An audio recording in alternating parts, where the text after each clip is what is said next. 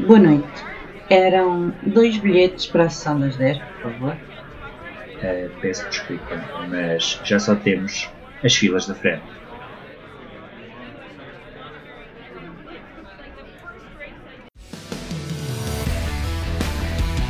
Draft de Cinema.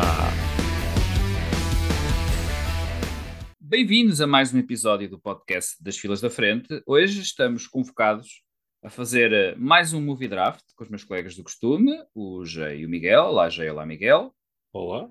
Olá, olá. E hoje é, um pro... hoje é um programa dedicado ao ano de 1997, portanto, filmes que até fazem um aniversário redondinho este ano, fazem 25 anos. 97 é um ano que tem um significado particular para nós, que somos uh, uh, de uma geração que anda ali à volta dos 40 anos nesta altura, e portanto 97 apanha de enfiamento uh, o nosso despertar a sério para o cinema, mesmo que alguns de nós tenham começado a ver filmes quando eram crianças. É, provavelmente foi por volta do ano de 97, na segunda metade da década de 90, que começámos a perceber de facto o que é que gostávamos a sério uh, em cinema. E acho que essa é a primeira pergunta. Eu, se calhar vou começar pelo Miguel, que é, Miguel, quem eras tu em 1997? Opa, foi, era, estava no, no pico da minha, da minha adolescência, da minha juventude, tinha 15 anos, e, e pá, era um ano que realmente fervilhava não só, não só a questão das salas de cinema, e, e também foi, foi aqui a esta altura que comecei a, a ter alguma autonomia para, para me deslocar a outras cidades e, e, ir sozinho e com amigos a ver, ver filmes, etc. Eh, em vez de ir sempre com os meus pais, como era, como era costume, eh, houve essa transição e depois eh, os, os videoclubes ainda, ainda fervilhavam e, e acho que foi uma altura de grande mudança, ou seja, foi, foi talvez ali mesmo não digo o início do fim, porque isso talvez mais uns dois anos, em 99, aí é que se calhar foi mesmo a viragem, mas foi, foi um ano pleno que eu trago muitas recordações dos clubes de vídeo e do cinema com muita, com muita nostalgia e olhando para, para o cardápio do ano, realmente há aqui uma série de filmes que apesar de não serem filmes da minha vida, são filmes que eu nutro muito, muito carinho porque havia essa, essa troca e essa, e essa simbiose e, e todas essas permutas com os colegas e, e, pronto, e tenho muitas saudades do, do ano 97. E tu, Jay, quem eras tu em 97? Era uma criança e, e os meus pais iam muito ao cinema e eu, nessa altura, o que fazíamos era. Uh, eles iam para uma sala. Foi quando apareceu aí o Arrábida Shopping, então havia várias salas. Não existia isso até então. Na altura havia o cinema de Espinho, nós somos de Espinho. Havia o cinema de não sei onde, né? havia uma sala. E foi aí que começou a haver a cena de haver várias salas, não só no, no mesmo sítio. Então, pronto, eles iam ver eh, filmes que hoje em dia, olhando para trás, se calhar seriam os que eu iria ver hoje, não é? E eu ia ver a porcaria na sala lá porcaria, tipo, filmes de qualidade duvidosa, não, não pornografia, não. Não, não, isso não, ainda, não era... ainda, não havia lá. Não, não havia lá, muito bem. Uh, eu em 97, eu penso que tinha a idade do Miguel, tinha 15 anos também. Uh, tinha ido, acabado de entrar na, na, na, escola secundária, eu sou, eu sou de Coimbra, portanto, a Infanta Dona Maria e o Liceu Infanta Dona Maria, para quem, não, para quem não conhece a cidade de Coimbra, fica mesmo ao lado do que ela que era uh, uma das não diria multiplexes, mas uma de, um dos sítios de Coimbra tinha, sala, tinha mais do que uma sala de cinema, que era o Centro Comercial Girassol 1, e portanto às vezes, eh, depois das aulas ou assim, nós acabávamos por lá ir e se não íamos ver um filme, pelo menos passávamos por lá e sabíamos sempre quais é eram as novidades que apareciam. O Centro Comercial Girassol 1, as duas salas ficavam no último andar do edifício, basicamente, e aquilo tinha normalmente os pósteres antes das salas, quando nós entrávamos. Eu lembro, ainda hoje tenho memórias filmes que não, não guardaram grande, não deixaram grande pegada, como eu lembro de um filme quando o Skittle Rich era The Next, Next Big Thing em Hollywood, e era um filme de, de, de, gangsters, que era só caras, caras bonitas, que era The Brothers qualquer coisa, eu acho que é um filme do, é do Peter Berg ou é do Richard Linklater, pronto, e que era o grande destaque de, do cinema. E eu lembro-me de ter esse ritual, o, o, o, o, Centro Comercial de Girassol também tinha um clube de vídeo, portanto isso também faz parte da minha. Aliás, naquela zona havia dois, havia o Girassol e havia o Tintarela, que ficavam basicamente a 200 metros um do outro. E, portanto, e, e passar pelas salas de cinema do, do Girassol 1 era também passar pelo Videoclube do Girassol 1. E eu, quando escolhi 97, foi mais por causa deste aspecto simbólico de fazer uh, 25 anos. Eu nem tinha consultado muito bem o que é que havia em 97. De cabeça sabia alguns dos filmes. Uh, mas, de facto, quando passei, quando passei aqui os olhos, há, há esses dois lados. Há, como o Miguel disse, filmes pelo qual, como fizeram parte da nossa iniciação de cinefilia, nós nutrimos algum carinho, embora hoje nós olhemos para eles, claro, e não são uh, obras-primas, nem pouco mais ou menos. Mas também há aqui muitos filmes bons que eu vi por esta altura e que ainda hoje, tendo revisto e olhando, são filmes que ainda hoje mantêm alguma bitola de qualidade, que acabam por preencher um bocadinho a maneira como eu, como eu cresci, uh, do ponto de vista, do ponto de vista cinéfilo. Ainda por cima, ao contrário, por exemplo, de algumas pessoas que eu conheço e gostam muito de cinema, o, o Jay disse, por exemplo, que os pais deles iam ao cinema, os meus pais não gostavam de filmes. Nós não víamos filmes em casa, basicamente. Eu é que, eu é que via a revelia. Não era a revelia, os meus pais não proibiam isso, mas não tinha essa companhia dos meus pais. Portanto, acabei por ter de me desenvencilhar a descobrir, a descobrir o cinema. Ainda estava há alguns anos, 97 ainda há alguns anos, de eu ter começado de facto a consumir uh, revistas de cinema, etc. Portanto, ainda é uma fase de descoberta muito lenta. Eu não sei se se recordam, mas é também por volta desta altura. Está, acho que é fundamental de referir para pessoas na nossa idade que a RTP2 começou a passar os 5 noites 5 filmes. Eu não sei se é de 97, mas é da segunda metade da década de 90. Uhum. Uh, não sei se no vosso caso teve algum papel na descoberta do cinema, como teve para mim, por exemplo. Descobriu quase ao limite. Uma vez estava, estava a fazer zapping e, e salo aos 120 dias só do lado O que é que. É. E, por exemplo. Eu também vi, acho eu, esse. Também foi a primeira vez e última que eu vi o Salo 120 dias de Sodoma, foi nessa, nessa. E já, já me aconteceu ver filmes, na altura, pronto, era adolescente, assim, não é? Eu já me aconteceu ver filmes e pronto, não, não, sei, não, não, não sabia que filme é que está a ver ou assim. Passado uns anos, já, já mais interessado uh, de uma forma, digamos, uh, digamos académica, não é? Um, e estou a ver um filme qualquer, assim, um clássico, e de repente, espera aí, eu já vi isto. Já aconteceu muitas vezes. Uh, sim, eles ainda por cima, nós hoje só ligamos o 5 Noites 5 Filmes, esse, esse, programa da RTP2, uh, uh, a filmes artísticos, mas eles tinham, eles tinham ciclos, eram, os ciclos eram semanais e eram muito variados. Eu lembro que eu, eu, a primeira vez que eu vi os três Star Wars originais foi num desses ciclos. Eles passaram era o ciclo de George Lucas, e também não é muito complicado fazer um ciclo de George Lucas, porque ele na altura tinha só cinco filmes, basicamente. Tinha o THX, o, Star Wars e o American Graffiti. E, e, e, foi a primeira vez que eu vi o Star Wars, portanto, eles. Eh, era, era uma altura onde a RTP2, de facto, acho que foi primeira primeiro sítio onde eu comecei a descobrir cinema a sério quando estava em casa. Um, Vê-lo, não é o, o saber que filmes é que estão, mas ver filmes e saber o que é que há no passado do cinema e coisas que eu ainda hoje, realizadores que eu ainda hoje gosto muito. Foi, foi, foi, nesse, foi nessa altura onde ainda não havia aqueles canais de, de cinema da, da, da, de, televisão por cabo e por satélite. Um, e só havia basicamente os, os, canais de sinal aberto. E RTP2, nesse aspecto, foi, foi muito importante para a minha formação como, como cinéfilo nesta altura. 97, como vocês disseram, é um ano muito variado em nível de cinema e acho que isso vai refletir nos nossos. Quer dizer, eu disse isto da última vez que fizemos um mega draft, foi o de cinema da ação, onde as coisas acabaram por sair um bocado ao contrário do que eu estava à espera. Portanto, nem sequer me vou atrever a, adivinhar o que é que vai sair daqui. Portanto, Vamos fazer o sorteio. Para, para quem não, não, nunca assistiu um dos nossos drafts, uh, isto é muito simples. Há aqui várias categorias que eu vou dizer. Neste caso, nós fizemos aqui alguns tweaks por serem 97, uh, porque, por exemplo, em alguns géneros cinematográficos, como o documentário ou cinema estrangeiro, se calhar nós não, não estamos tão habilitados na altura não estava tão divulgada, uh, não estava tão divulgados estes géneros e, portanto, tivemos aqui de fazer alguns ajustes, mas a maior parte das, das categorias mantém-se em relação aos nossos drafts normais. Temos comédia, drama, blockbuster, e por serem 97, o blockbuster aqui, o, o limite do blockbuster são filmes que tenham feito no mínimo 70 milhões de euros na bilheteira, de euros não, de dólares, thriller ou terror, Uh, um vencedor de prémio, e aqui pode ser um vencedor de um prémio qualquer, não tem o prémio principal, uh, nos Oscars ou nos três principais festivais, Cannes, Veneza ou Berlim, uh, filme estrangeiro, barra documentário, barra animação, e o Wildcard, que é a nossa categoria onde podemos escolher qualquer filme. portanto, vou tentar fazer aqui o sorteio então.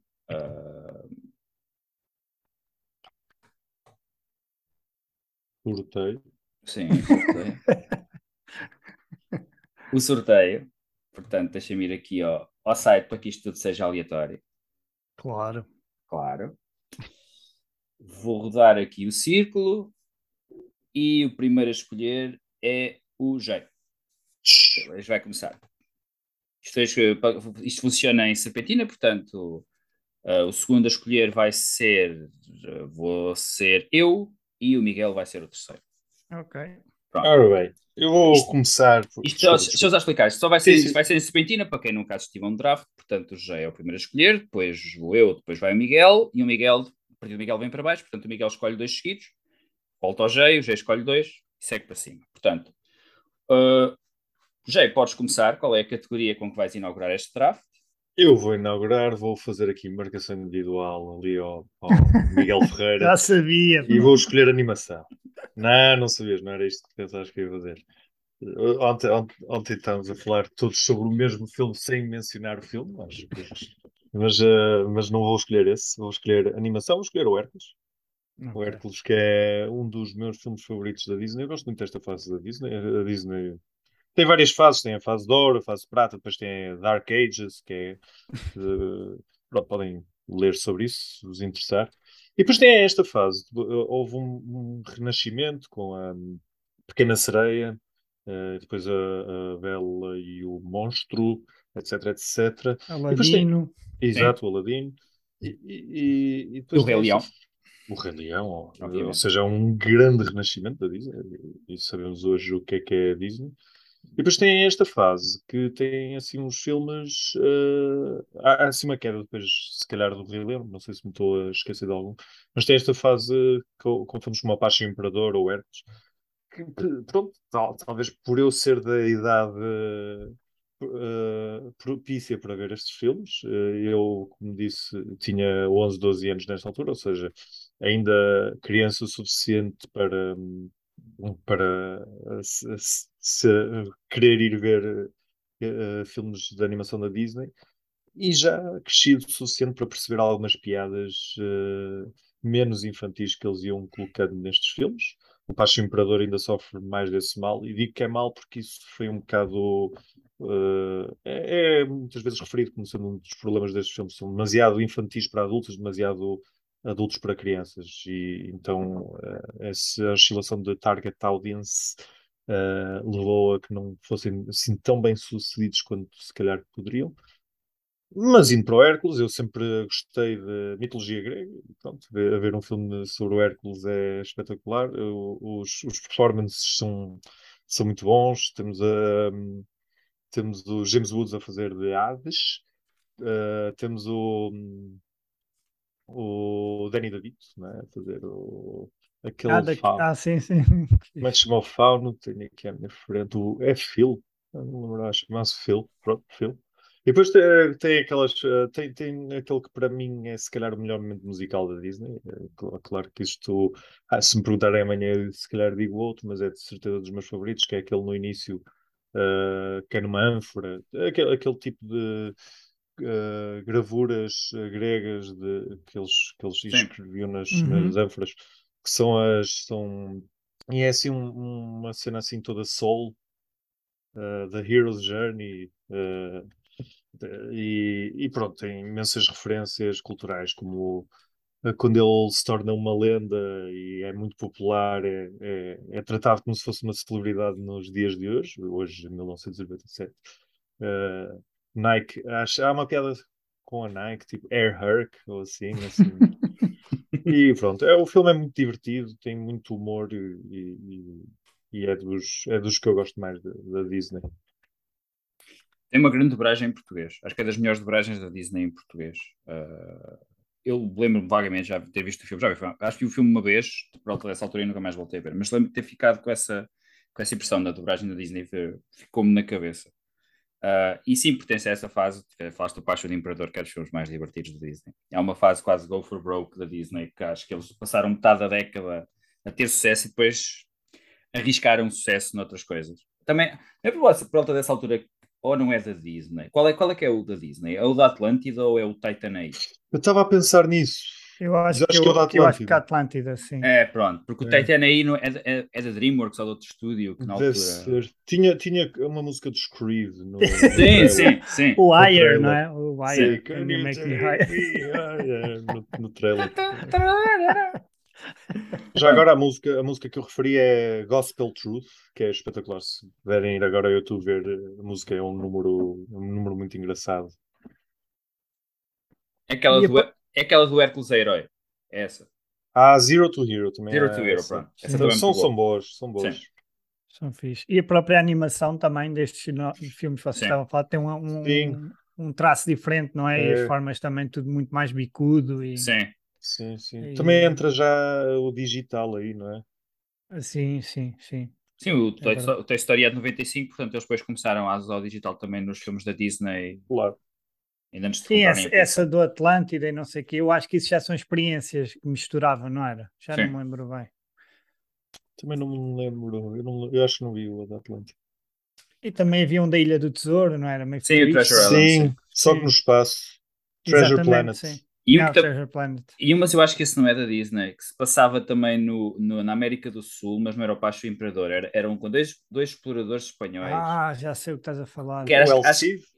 Não, era um que era com o Kevin Klein era um deles e o outro, eu tenho ideia que era o Kenneth Branagh, uma coisa do género. Já sei, isso, isso era, era de com tesouro também, não Era, era? assim exatamente, coisa? exatamente. Nunca vi esse, mas esse acho que não era Disney, ou era? Não, não, não, eu acho que Eldorado. é o Dourado, exatamente. exatamente. exatamente. Pronto, era esse. Portanto, também é dessa altura, acho eu.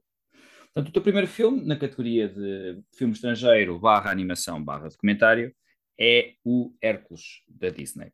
Filme do, do Jay. Ora, eu vou ser bonzinho. Eu sei que há filmes que vocês querem. E que eu também Oh. gosto, mas eu vou deixar para vocês falar. Eu sei- nós, vocês sabem quais é que são. E, portanto, eu, a bem do, do- deste draft, e porque sou uma pessoa magnânima, ah, vou, vou deixá-los para vocês. Eu vou ser assim. eu- há- há aqui duas categorias que eu não sei muito bem o que é que vou escolher, porque há muitos filmes que eu gosto. Mas vamos a uma que eu não tive grande dúvida sobre qual é que ia escolher. Vou, eu vou começar pela categoria de blockbuster. Ahm, o 97 tem até alguns blockbusters decentes, portanto, nem é uma categoria onde nós, nós nos vejamos à rasca. Mas eu vou escolher aquele que é não só um dos, um dos mais originais blockbusters de 97, mas é um dos mais originais blockbusters da década de 90, que é o Man in Black do Barry Sonnenfeld. Ah, é, o Barry Sonnenfeld ali uma altura na década de 90 que ele tem uma carreira, que ele fez uma carreira no cinema mainstream muito boa. Ele, para quem não sabe, o Barry Sonnenfeld é o realizador dos dois primeiros Families Adams, os filmes, Uhum. são dois filmes muito bons, particularmente o primeiro, mesmo o segundo continua, não é, não é uma sequela que desmereça ao primeiro filme. É engraçado. É o uh, Get Shorty, acho que é assim que se chama, o filme baseado no, no, no- na obra do Elmore Leonard, uh, que aproveitou um bocadinho o- a popularidade de John Travolta, e depois ele em 97 decide apostar num, num argumento do Ed Solomon, que para quem não conhece o Ed Solomon, o Ed Solomon é o gajo que criou o, o Bill- os filmes Bill do Bill and Ted. Ted. Portanto, já de si diz alguma coisa, que tipo de, de ideias é que ele costuma ter eh, para pegar na, no conceito de que não é original, porque aquilo é baseado numa BD também, uh, numa uh, BD ou graphic novel, não percebo muito bem, mas uh, de dois Men in Black, uh, criaturas habitualmente associadas a um folclore de tiras da conspiração mais sinistro, mas dando um tom uh, mais de comédia, uh, que protegem a Terra de alienígenas. O filme é essencialmente conhecido por, te- por combinar o Will Smith e o Tommy Lee Jones, que se viriam a reencontrar pelo menos mais um filme. Uh, mas para mim, os dois, grandes, os dois grandes performances deste filme são da Lina Fiorentino, uma daquelas atrizes que apareceu nos anos 90 e que desapareceu com muita pena minha dos ecrãs. Ela entra num filme que é o Last Seduction, que é. Ainda há bocado estávamos a falar em off de filmes no ar, e é um filme no ar feito na década de 90 pelo John Dahl, que é muito bom e que eu recomendo a quem nunca viu. E o Vincent D'Onofrio, que faz um dos melhores aliens que eu já vi num filme, porque a performance, embora ele tenha muitas próteses e uh, adereços para fazer de alienígena, a performance, 90% da performance é ele, e um trabalho físico excepcional, uh, onde ele consegue transmitir perfeitamente o desconforto. Acho que quase toda a gente já viu o filme, aquilo é uma criatura gigante que está enfiada num corpo humano e, e o corpo tem de funcionar de, quase como se a criatura quisesse explodir e não pudesse, porque tem de passar por humano, embora qualquer pessoa que olhe não ficar desconfiado. aproveita muito bem a cidade de Nova York como uma cidade que é berço de criaturas estranhas, que são humanas, mas que não são humanas. Um, e deu, deu ao mundo uh, uma coisa pela qual nós damos muita graça, que é o tema Man in Black do Will Smith. Uh, numa altura em que o Will Smith uh, está, vinha assim da, do Fresh Prince of Bel-Air, queria afirmar-se como, como estrela de cinema, ele tentou inicialmente, não sei se se lembram, no início da carreira, ele tentou entrar como ator dramático. Ele entra num filme uhum. que é baseado num guião do J.J. Abrams, que é o Six Degrees of Separation, onde ele, pela primeira e única vez na carreira, faz uma escolha de risco e interpreta um gay. Uh, digamos que a popularidade dele desceu por aí abaixo e ele nunca mais voltou a fazer uma coisa sequer semelhante. Uh, e ele depois dessas, dessa experiência, ele então em carreira naquela série de blockbusters que acabaram por marcar a carreira dele, o Man in Black, o Bad Boys, uh, o Dia da Independência. Dia da Independência, portanto, que o viria a tornar depois na, na, na grande estrela de cinema do, de blockbusters a abater, algo que ele fez com todo o gáudio e toda a vontade no Wild Wild West que também é do Barry Sonnenfeld, portanto é um filme que acaba, acaba basicamente com as streaks de, de, bom sucesso na bilheteira do Sonnenfeld e do Will Smith, mas o Man in Black é, ainda é um daqueles filmes que se eu apanhar na TV, na, na TV eu vejo o filme, porque é, acho extremamente criativo. Uh, é, é, estranho, é estranho olhar para, para este blockbuster e o MIB, o Man in Black foi o filme mais visto de 97 e ver como ele é, e comparar, por exemplo, com os blockbusters que hoje em dia estão, acabam nos três primeiros lugares todos os anos de, de top da bilheteira e ver a, a, diferença abismal de ambição e de criatividade que existe nos e noutros. Uh, é verdade. E há, eu, eu queria destacar precisamente este. Há outros filmes que eu podia ter destacado no, nos blockbusters que eu também gosto, mas este em particular porque dá-me pena que hoje em dia não haja essa capacidade de apostar no risco uh, que houve no, no Man in Black, apesar de o Will Smith era uma estrela, mas o Tommy Lee Jones, por exemplo, é, não era. Era um ator que ainda hoje conhecemos como um grande ator, mas não é um ator que habitualmente associamos a blockbusters nem coisas parecidas. E a combinação dos dois funciona muito bem, para além dos dois, dos, dos dois secundários que eu mencionei. Portanto, é a minha escolha na categoria de blockbuster. Podem suspirar. Vocês viram o novo? Não. Não, não. Não, não, não. não. Fizeram bem. Hum. Ah, não, não, peraí. Eu, vi, eu vi, vi, no avião, eu vi no avião. Vi, vi, vi, vi, é o, do, é o do Chris Hemsworth e a Tessa Thompson, não é? É isso. É, é muito isso. mau, é muito mau. É complicado. É muito só referir, já que se estava a falar no Will Smith, só referir que o G.I. Jane é de 1997. ainda está, Olha, em, ainda está na mesa para ponte. escolher. Uma boa sim, ponte. Sim. Ainda está na mesa para escolher, amigos. Eu, eu sei quais é que vocês querem escolher. Sei que o G.I. Jane é um deles, de certeza. Mas claro, claro. Eu, eu não escolhi por causa então, qual é que é a tua primeira escolha neste draft, Miguel? Ok, então uh, eu vou para um, comédia. Ok. E vou para um filme que se chama Nothing to Lose, com o Tim Robbins e o Martin Lawrence. É um filme que vi no cinema na altura, num cinema em Grândola, que já não existe, uma sala muito pequenina. E, e na altura era muito mais difícil nós chegarmos à informação e, e, se calhar também é por isso que eu gosto tanto do filme, porque foi uma surpresa absoluta uh, para mim aquele filme, não o conhecia de todo e acho que, que é uma comédia divertidíssima, aquele acaba por ser um, uma comédia um bocadinho de enganos, o Tim Robbins é um empresário, um gajo aborrecido, tem uma esposa, é feliz e depois um dia chega à casa e, e vê o que parece ser a esposa a traí-lo e isso depois dá início a uma série de de imprevistos e de, e de, grandes complicações. Entretanto, o Martin Lawrence é um bandideco tenta assaltá-lo, ele, como está furioso, rapta o Martin Lawrence e aquilo depois tem cenas absolutamente hilariantes. É um filme bastante bem escrito. Tem uma música do Cúlio também, que acho que identifica bem o ano e a década. I'll see you when you get there. Exatamente, exatamente. E pá, é da, daquelas comédias que, que na altura vi imensas vezes e que acho que passa muito pouco e que é muito pouco lembrada. E é, um, e é, pronto, é um filme que eu gosto, que eu gosto muito. E acho que quem não viu deve espreitar, é uma coisa assim levezinha, mas, mas com, com coração e bem escrita. E os atores também estão muito bem, eu gosto muito do Tim Robbins. E, e pronto, e do Martin Lawrence também, também cumpre. Uma combinação tipo Will Smith e Tommy Lee Jones, ter o Martin Lawrence e o Tim Robbins na altura nesse filme. Tim Robbins vinha Oscar nominated director Tim Robbins, porque este é depois do Dead Man Walking, acho eu. Ah, ok. Pois faz sentido. E é, e é engraçado porque é daqueles filmes que eu acho que teve algum impacto e que depois, felizmente, nunca mais houve sequelas ou nunca mais ninguém pegou. Quer dizer, é um filme que, que existe por si e, e isto acaba por ser um bocadinho raro, não é? Que estas comédias Sim. se vendia, faziam logo uma segunda e um- uma terceira, às vezes sem, sem jeito nenhum e com uma história muito a martelo. Ah, mas pronto. E há outra comédia neste ano também que era para ter tido sequela, não sei se vocês vão escolher. Se escolherem, peço desculpa ao spoiler, que é o Casamento do Meu Melhor Amigo, que era para ter tido o 2 e felizmente também não teve. Está na minha lista. Não sei Pronto. se é que vou escolher. Não, eu comédia, é- é- assim, comédia, a lista que eu tenho aqui de comédias deste ano é muito comprida. Ah, eu, eu- próprio, neste momento, nem sei qual delas é que vou escolher. Há aqui várias comédias neste ano que eu gosto muito. Ah, o Best Friends Wedding é uma comédia que eu, eu, eu gostei. Acho que é a última grande comédia romântica da Julia Roberts. Eles, ela depois faz uma já após 2000, que é. Notting Hill. Ah, sim, tá. até estava a esquecer dessa, é verdade. Não, mas e o não é. Runaway Bride, não é? Também. É, é, mas Sim. ela tem uma com o John Cusack, a Catherine Zeta Jones, que ela é, irmã, ela é secundária. Ah, o que par ela é do ano, o par do ano. exatamente, exatamente. Pronto. Que ela era gordinha, não é? Depois fica exatamente, magra. exatamente, pronto. É o efeito She's All That.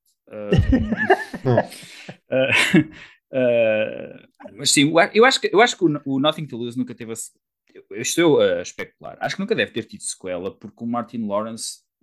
eu- O Martin Lawrence começa a. Não, o Martin Lawrence até chega à televisão, ao cinema com mais crédito do que o Will Smith, porque ele não só era intérprete de uma, de uma sitcom, como era, também escrevia na sitcom. Mas só que, o, o- ao contrário do Will Smith, o Martin Lawrence nunca conseguiu capitalizar ah, isso, acho eu. Porque ele nunca fez, tirando os bad, o Bad Boys, ele nunca teve assim outro grande filme no cinema com impacto mediático. O Will Smith, nós podemos citar quatro ou cinco, o Martin Lawrence, fora da- do bad, dos Bad Boys, acho que nunca teve assim um filme. Ah, ele tem que aquele que ele se mascara de, de velha, mas isso também é Sim, complicado. pronto. Mas, É, esse, é, mas esse teve destaque, não foi? Big, Ma é, Big Mama's Big House. Big Mama. Mama's House, pois é. É Teve o esse. 2. E... O, o Medei antes do tempo. Isso. Mas pronto, foi o filme do Miguel, foi o Isso. Nothing to Lose do Steve Odenkirk, acho que é assim que é o realizador, É, Steve é. Odenkirk, uh, com o Tim Robbins e o Martin Lawrence. E agora pode fazer outra escolha para dar a volta. Ah, então agora vou escolher já. Deixa-me aqui olhar. Então, pode ser já o meu filme de ação. Ah, Também tranco já aqui um filme que eu gosto muito, que é O Comandante.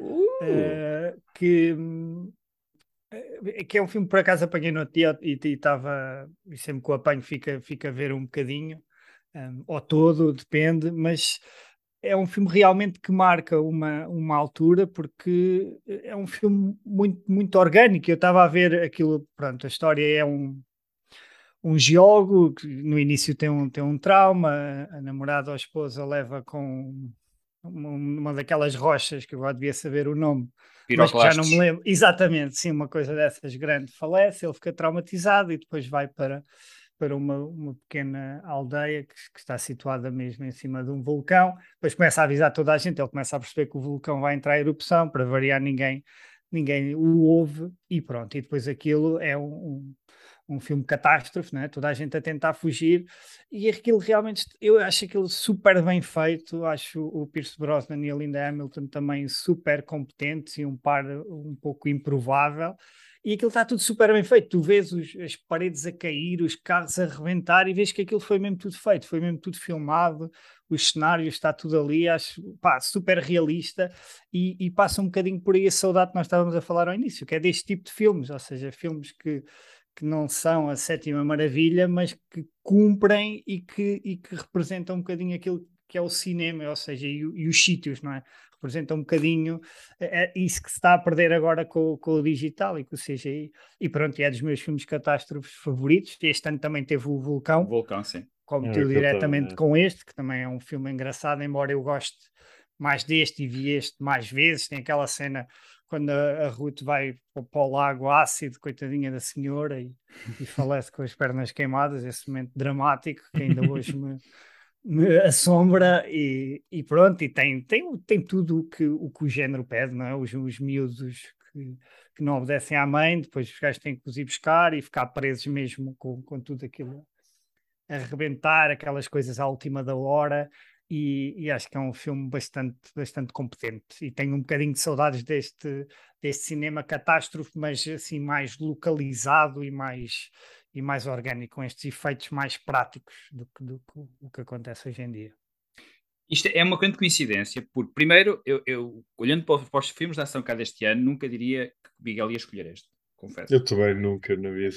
Há aqui, há, aqui, há aqui dois, pelo menos, que eu acho que são demasiado óbvios para o Miguel escolher. São, são, são, são, são Miguel Movies. Mas ainda há o blockbuster, cara. Ainda há o blockbuster.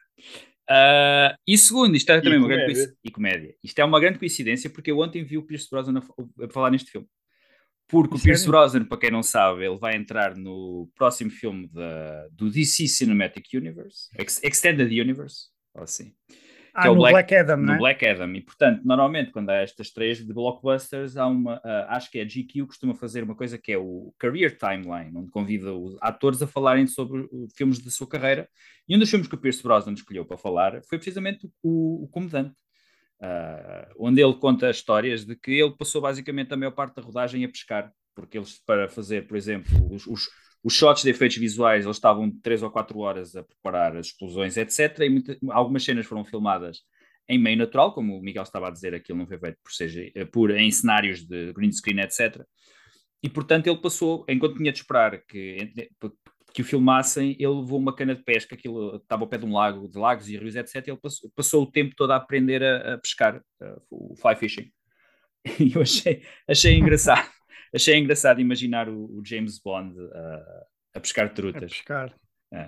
E é de um realizador também, que é o Roger Donaldson, que filmes engraçados eh, ao longo dos anos 80, 90, mesmo fez depois nos 2000 um que é o The Bank Job, que é engraçado.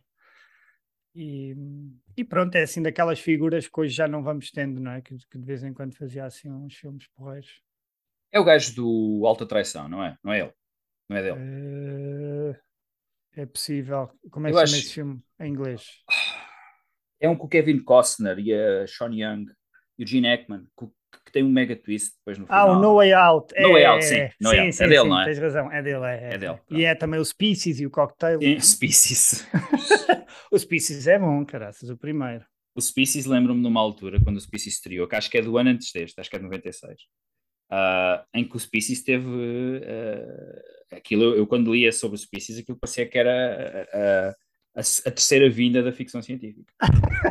e depois vi o Opa, filme. Se calhar estava.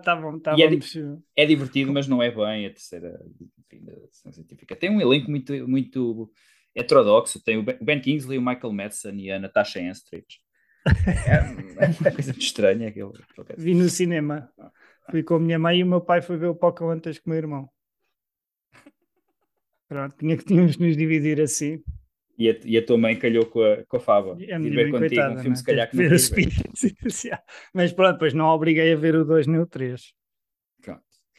Uh, eu vou. Uh, sou eu a escolher. Está a dar a volta, sou eu a escolher.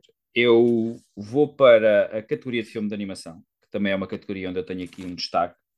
E, animação, estrangeiro, documentário. Um, Há aqui vários filmes estrangeiros que eu podia escolher, mas há a categoria de festivais para isso e Oscars.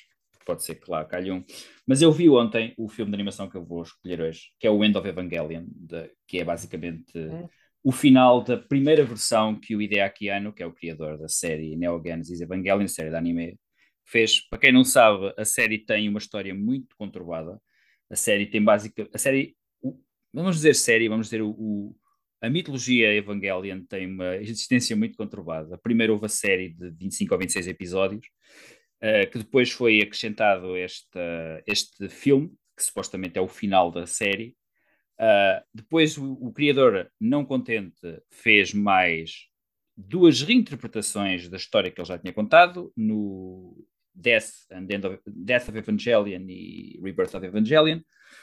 E depois, nos últimos anos, acho que ele vai, acabou o romance com aquilo, ele fez o Rebuild, que é mais uma versão da história da série, e o Rebuild tem está dividido em, para quem tem Amazon Prime, está na Amazon Prime, são quatro episódios com uma hora e meia cada um, que é um resumo muito alargado da série, uh, muito alargado, não, muito curto da série, uh, com um final diferente. Uh, o, o final desta série, desta nova versão, é talvez mais linear, mas o End of Evangelion é um daqueles filmes de anime de uma altura de, de grande criatividade na anime japonesa. A maior parte das pessoas provavelmente só conhece anime através de algumas séries mais populares, ou se forem um bocado artísticos, dos filmes do Hayao Miyazaki, mas há cinema japonês de animação que está fora da Ghibli. Um, por exemplo, o 97, outro filme que eu podia ter escolhido, que eu também gosto muito, é o Perfect Blue do Satoshi Kon, que é um grande filme, que eu não vou escolher, não vou escolher. Ainda bem. Não podes. Não posso escolher. uh, mas é só para dar um exemplo de como, nesta altura, a animação japonesa estava em grande. Um, é, o Evangelion é de 96 a série, também é por volta desta altura que o Ghost in the Shell estreia, portanto. É, é, o Paprika, que acho que também é do Satoshi Kon, é, é posterior, mas também não é muito longe destes anos, portanto é um ano forte na animação japonesa mas porque a série em questão, Neo Genesis Evangelion, é uma, foi a primeira série de animação que eu me lembro japonesa de ter visto. Isto passou na SIC uh, em 96, de manhã, aos sábados de manhã, quando eles passavam os desenhos animados para todos os restos das crianças. E para quem nunca viu o Evangelion, não é uma série de animação para crianças, nem pouco mais ou menos. Apesar do ponto de partida ser robôs gigantes contra monstros gigantes, não é de todo o ponto principal da série. A série é muito complicada e muito complexa do ponto de vista narrativo. Uh, e o End of Evangelion dá um final que faz alguns filmes de David Lynch parecerem lineares, mas é, é uma experiência visual muitíssimo boa. Em termos de resolução de história, eu se calhar gosto mais agora desta nova versão que ele fez, do, o, o tal Rebuild of Evangelion.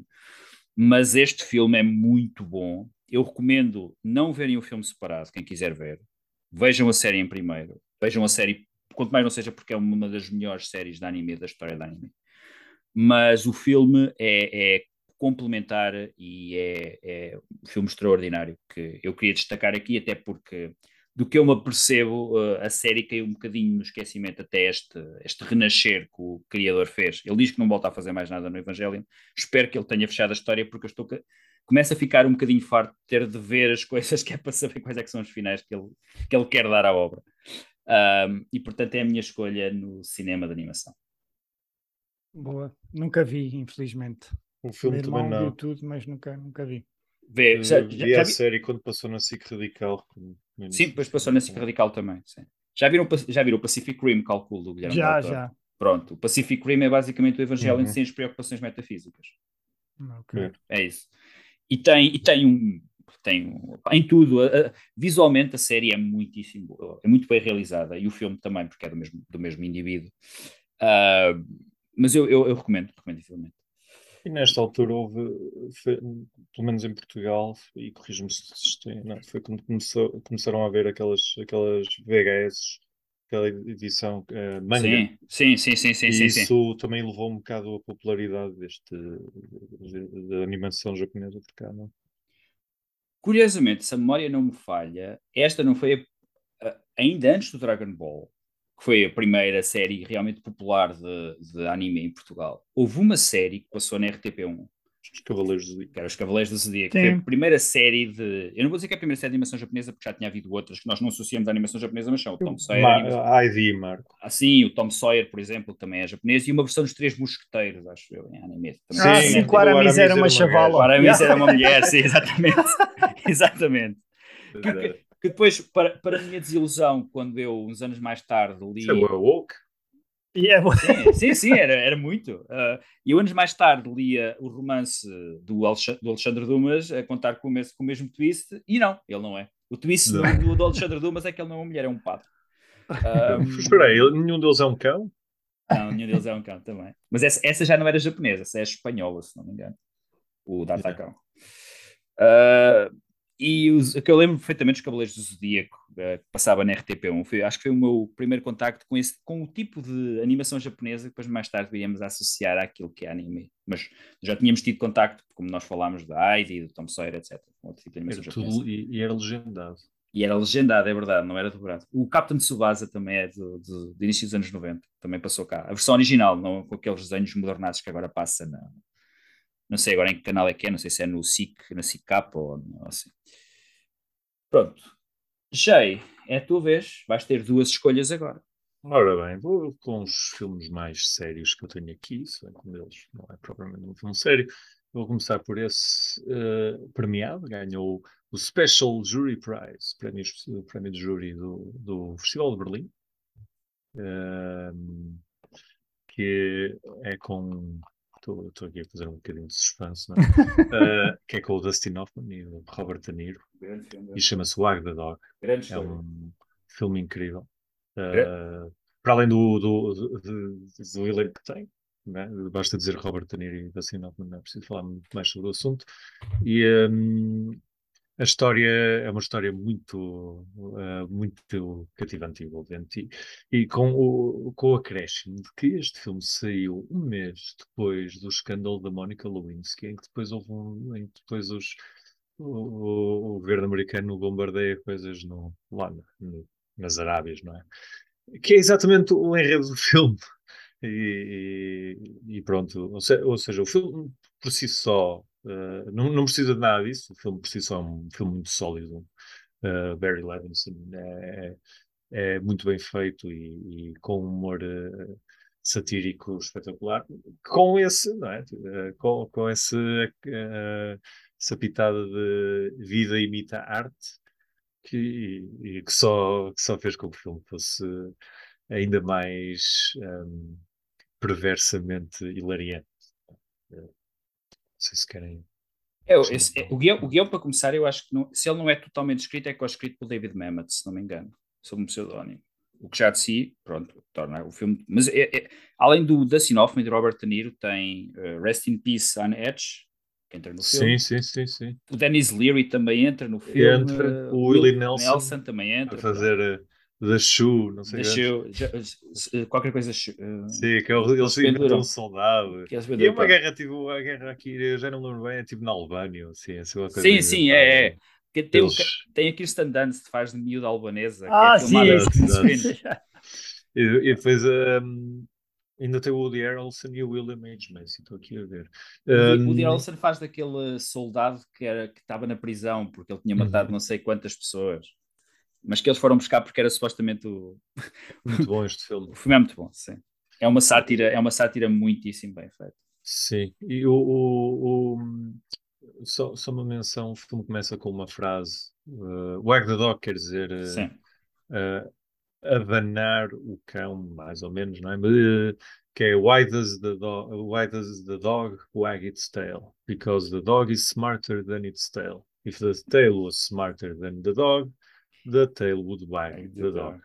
Então, é- a- acho engraçado, é uma boa forma de começar o filme. Não, é fixe, É, é. fica- Já não me lembrava. Tenho que rever este filme. O É. da- é, aquele é uma, é uma das melhor, é um dos melhores filmes da relação entre, a entre o que é político e o que é espetáculo, porque basicamente o que acontece, como já referi, há uma crise política e quem é contratado para desembrulhar a crise política é um produtor de filmes, portanto não tem a ver Sim. com política, é mesmo para criar um espetáculo de distração. E é muito bom o filme, era um dos filmes que eu tinha aqui na categoria de comédia, eu acho que o filme é uma comédia, não é? Sim, é uma comédia. Pel- Pelos seus aspectos satíricos. Ah, e eu acho que tem banda sonora do Mark Knopfler, se não me engano. Ah, isso não sabia. Eu acho que é, eu acho que é ele que faz a banda sonora do filme. Music by Mark Knopfler. Mark Knopfler, não é? Pronto. E tem dois créditos do, do argumento já agora. Hi- Hillary Anken e David Mann. É o David Mamet, depois. Eu sabia que o David Mamet era um deles. Sim, Pronto, tem, tem aqui um. É, é quase um, um, um cosmos do, do- do- desta fase dos anos 90. O Barry Levinson ainda conseguia fazer filmes que tinham visibilidade. O Robert De Niro da Hoffman abriu um filme. O David Mamet estava a escrevê-lo. E o Mark Knopfler era considerado alguém com reconhecimento suficiente para se fazer a banda sonora. Portanto, é um bom, um bom, um bom apanhado daquilo que era os anos 90 nessa altura. Portanto- e, e é um filme que não, eu sinto que não, que não recebe o reconhecimento que, que Pois não. deveria. Concordo plenamente. É um dos, é um dos bons filmes da década de 90 que acho que é muito subvalorizado. E, e é estranho porque é de um realizador que na década de 90 era muito popular. É o Barry Levinson, É. por exemplo. Por isso, e tem o Robert De Niro e o Dustin Hoffman, porque ainda são atores que ainda hoje Pois. têm respeito. Não, não, percebi, não sei porque é que o filme caiu um bocado do esquecimento. Talvez por causa desse lado de denúncia política, que, que ainda por cima é contra os democratas. É, o, é, o, comum. é a cauda a abanar o cão. Cada banal Ora portanto, bem, na categoria de saltar para a prémio, próxima? podes. Desculpa, só, para, só para recordar, o, o na categoria de prémio escolheu o Egg the Dog do Barry Levinson. Qual é a categoria E- seguinte? Eu vou para o drama. O filme que todos esperavam também. Também ganha um prémio ou dois, não é? Sim. Já não me recordo bem se ganhou assim algum prémio, mas é o Titanic. O Titanic, que é um filme que muita gente gosta de dizer mal, e percebe-se porquê. São três horas, La Machice, não sei o quê, Celine Dion, etc, etc. Uh, mas quer dizer, é, o filme ganha, é, o, fi é o filme mais uh, lucrativo de sempre, na altura. Uh, é o filme com mais Oscars de sempre. ou seja, quer dizer, é, é, o filme mais bem sucedido de sempre, ao fim e ao cabo. Se, se é o filme que, levou, que foi mais bem sucedido na bilheteira e foi mais laureado pelos prémios e também pela crítica, foi, na, na, altura foi muito elogiado pela crítica. Então, quer dizer, acho, que podemos dizer que temos aqui um trabalho bem feito, não é? O, acho, acho que, que os argumentos factuais inerentes ao, ao filme falam por si e, e, também introduz ali introduz uh, para o grande público, não é? Eles já andavam aí um casal que, uh, que é o, a Kate Winslet e o, e o Leonardo DiCaprio, que são dois dos melhores atores uh, que andam aí, é? atualmente, penso que, que não é assim uma opinião muito controversa. Sim, sem dúvida. Um, e cumpre, porque acho, acho, que a Kate Winslet, quando faz o Titanic, ainda não tem 25 anos. Pois, sim, já, uh, eram muito novinhos, depois uh, reencontraram-se no uh, Revolutionary Road. Revolutionary Road, exato.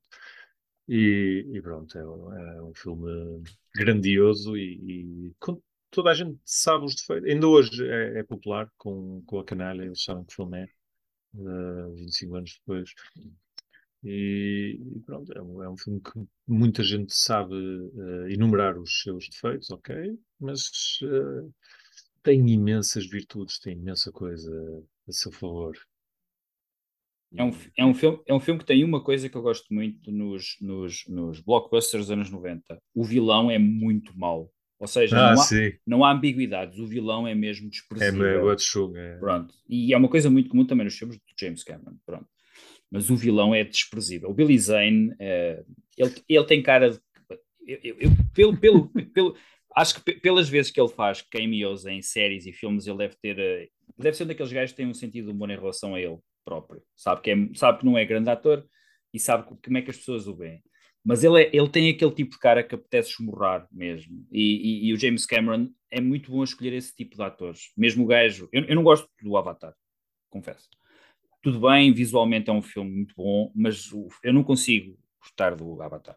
Mas o Stephen Lang, que é o gajo que faz a vilã do Avatar, tem esse tipo de é cara. Ele, é, ele, é muito é. bom a escolher atores com esse tipo de cara, que fazem mesmo maus, que tu queres mesmo que eles morram, queres mesmo que lhes aconteça as piores coisas possíveis. Ele escolheu o Arnold para fazer de... Exatamente, Exterminador. Exterminador, não é? Portanto, ele sabe escolher, sabe escolher esses, esses tipos. Uh, e é o, o Titanic é de facto, é, quando olhas para 97, uma das razões pelas quais eu meti o vencedores de prémios em 97 uh, ah, e acrescentei os festivais, os três festivais, além dos Oscars, é que de facto o Titanic ganhou, penso, com os Oscars. Portanto, a maior parte das categorias o Titanic limpou, não havia grande escolha nos Oscars deste ano. Acho que o único filme que está empatado é O Regresso do Rei, O Senhor dos Anéis, acho que é o único que chegou Não, Há o Ben-Hur. E o Ben-Hur também. São os três que têm 11. Uh, uh, e, portanto, em termos da popularidade do filme, não há grande coisa a dizer sobre este ano. Podemos gostar mais, podemos gostar menos, mas é um, é o filme de 97, é o filme incontornável de 97. Sim, sim e, e, para além da obra em si, que, que o Jay já defendeu muito bem, que eu também gosto, acho que é um, que é um ótimo filme, foi tudo aquilo que envolveu. Quer dizer, o filme vinha de uma produção super cara, toda a gente dizia na altura que eu lembro-me que aquilo não Era. ia não ia se ingrar, que ia ser um flop, e de repente aquilo vira um fenómeno como eu nunca mais Sim. vi e me lembro de, de ver no, no, no, cinema. E o rebuliço que houve, estava que na altura, na verdade, havia menos cinemas, o acesso às coisas era diferente. Epá, mas eu lembro, eu, eu tentei três vezes ir a Setúbal e estava sempre esgotado, sempre, as sessões todas. É. E depois mesmo lá em Grândola, pessoas quase a dormir, como tu vês agora para, para os concertos uma loucura, uma coisa absolutamente inacreditável e um, e um passa a palavra, porque foi uma publicidade assim, de, de as pessoas começaram a ir ver o filme e começaram a falar umas com as outras.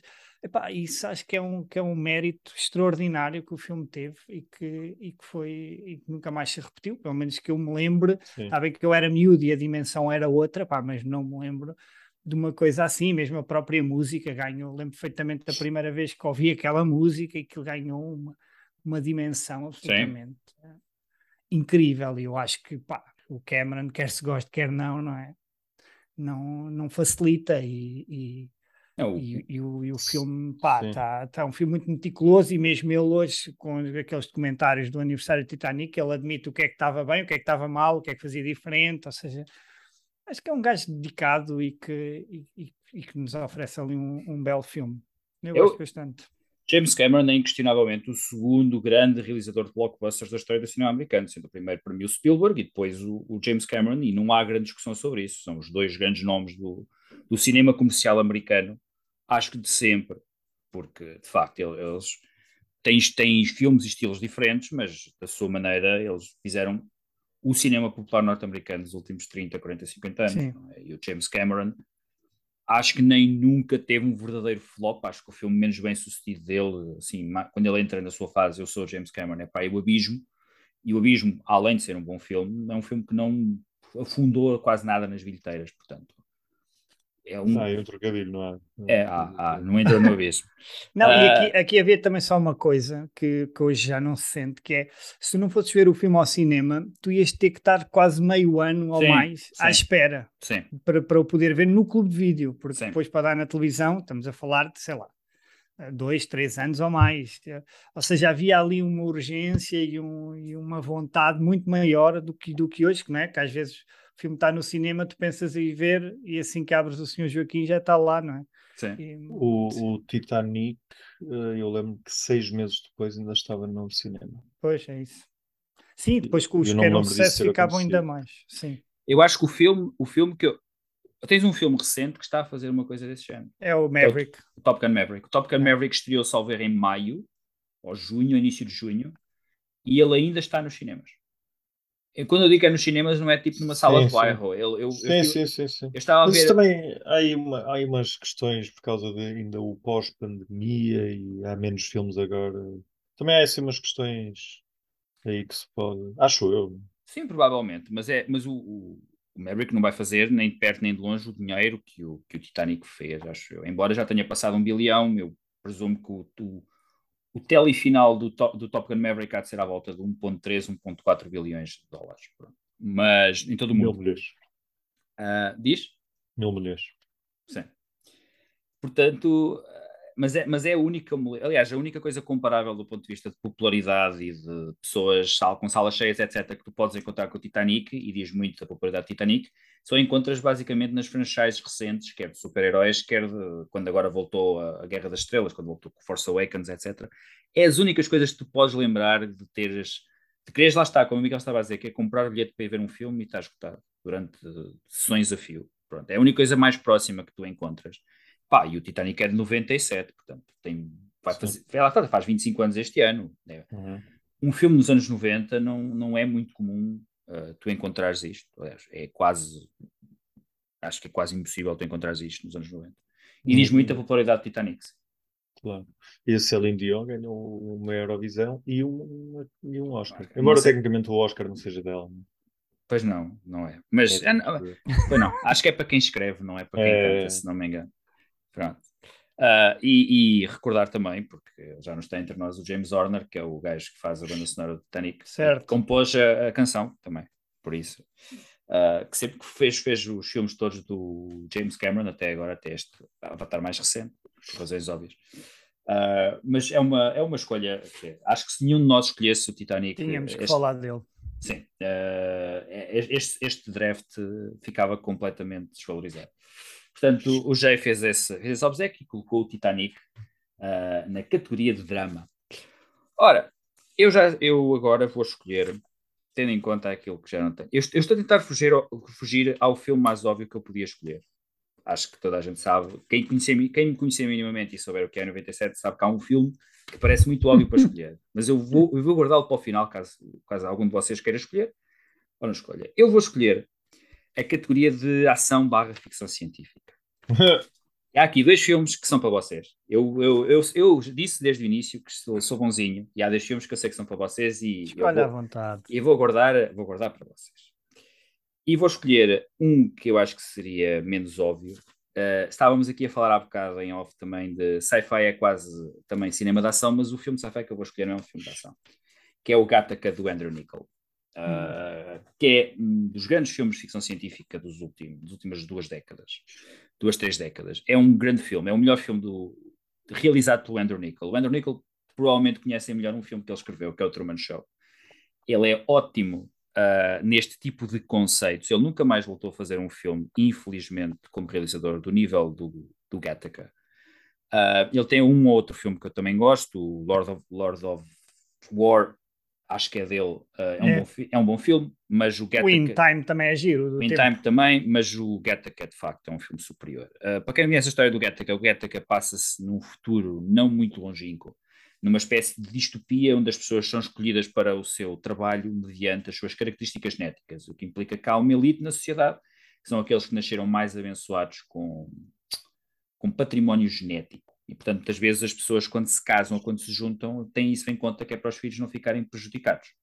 Este filme é de 97 e já é muito uh, precursor de certas tendências da ficção científica que se vêem muito hoje.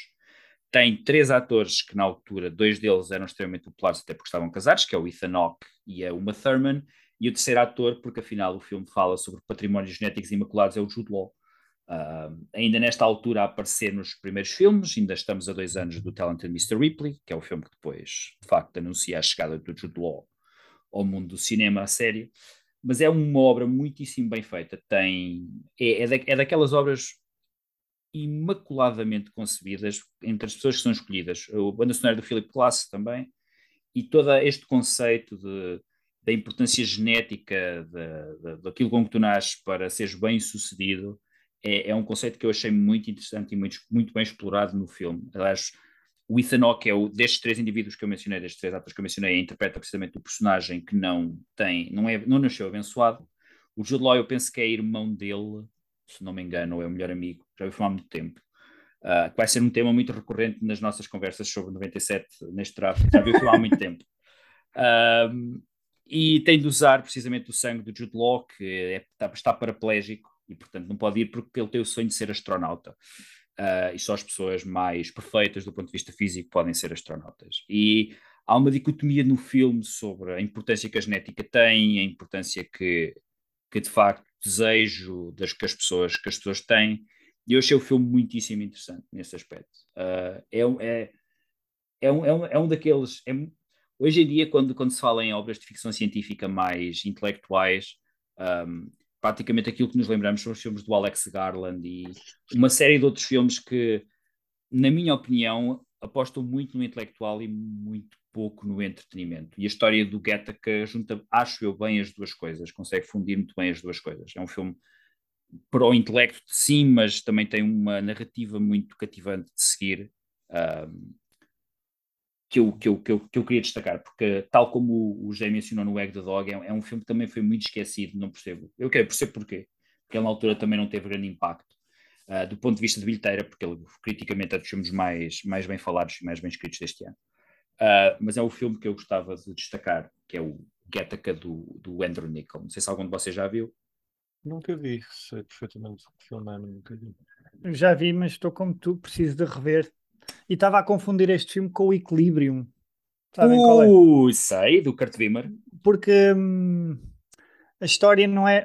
Ou seja, há aqui pontos de contacto, não é? O equilíbrio também é em busca do aperfeiçoamento, acho eu, Sim. não é? De ausência de emoções. Sim, e da morte dos livros e da cultura. Sim, sim, sim. Estava a confundir. Mas este eu já vi também, mas preciso de rever. Mas, mas sei que gostei, gostei deste filme. O, o Equilibrium tem significativamente mais tiroteios. Ok. Porque é o, todos... é o que tem aquele, aquela, aquele, aquele tipo de arte marcial que depois chamaram-lhe o Gun Fu.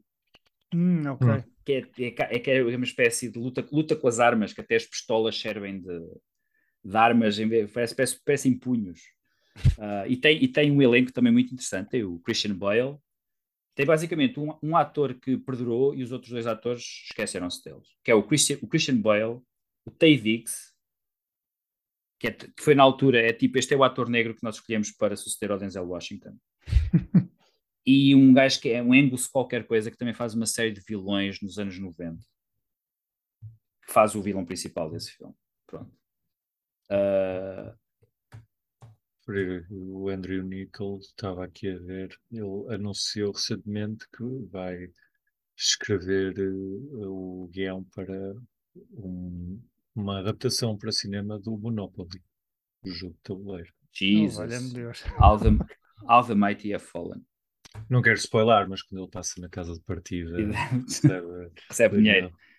Cada vez, ele vai, vai passar muitas vezes que é para receber mais dinheiro. É o Angus Depois- McFadden. Estava aqui a ver. Depois ele, ele recebe o segundo prémio de beleza. Dúvida, Parece- cena que- Eu já tinha ouvido falar do filme do Monopólio, mas não consigo, não consigo visualizar. Já Nem eu. houve o da Batalha Naval. Já, mas esse é espetacular, esse tem Rihanna. Ah, e o, e o Equi- o Equilibrium tem um staple de filmes dos anos 90. Tem o William Fichtner. Então, Miguel, próximo és tu a escolher. lá escolher então, deixem cá ver. Então pode ir já para os prémios, se calhar. Ok. E vou escolher o Melhor é Impossível. Ah, Sim. É um filme que ganhou, se eu não estou em erro, os Oscars de principais de interpretação. sim. o Jack Nicholson e a, e a Ellen Hunt. Foi um filme que eu na altura vi no cinema, era entre este e o Sozinho em Casa 3, e felizmente, felizmente escolhi, escolhi este para ver em sala. Claro que depois já vi o Sozinho em Casa 3, mas ah, epá, isto é, um- é uma comédia muito, muito interessante, muito humana, ah, com um papelaço, especialmente os atores estão os três muito bem, depois tem o Greg Kinnear também, ator que depois acabou por, hum, por desaparecer, pelo menos mais recentemente não me lembro de o ver assim num, num, num filme maior. Tem a Alan Hunt também muito bem. E pá, e tem um Jack Nicholson a fazer, eu acho que é o Melvin, assim, um, que é o Sim, nome da- Melvin. Da, personagem, de, um- de uma pessoa mais, mais velha, já sozinha, um gajo absolutamente execrável, que distrata os outros e que depois acaba por, por mudar ali ao longo de uma série de, de, de acontecimentos inesperados e de, de uma viagem que eles depois têm que fazer os três, ele, a, a rapariga que, que o serve no café e depois o vizinho. E, e o filme é muito bonito, está muito bem escrito e é daqueles filmes que tem cenas absolutamente inesquecíveis, como a cena em que ele vai no passeio e vai, porque ele é também um gajo cheio de, de manias e de, de- de problemas e doenças, pronto, e vai evitar os traços que ligam as, ahm, a calçada e às vezes sempre que vou assim nesses passeios maiores lembro-me do filme. E, e acho que é um filme muito humano, altamente recomendável, um filme sobre pessoas.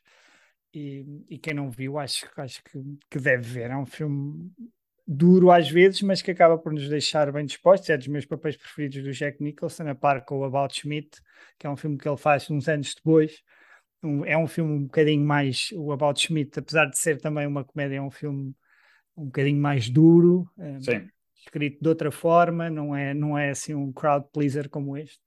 Ah, mas pronto, mas são dois filmes que eu gosto muito e não podia deixar de referir este.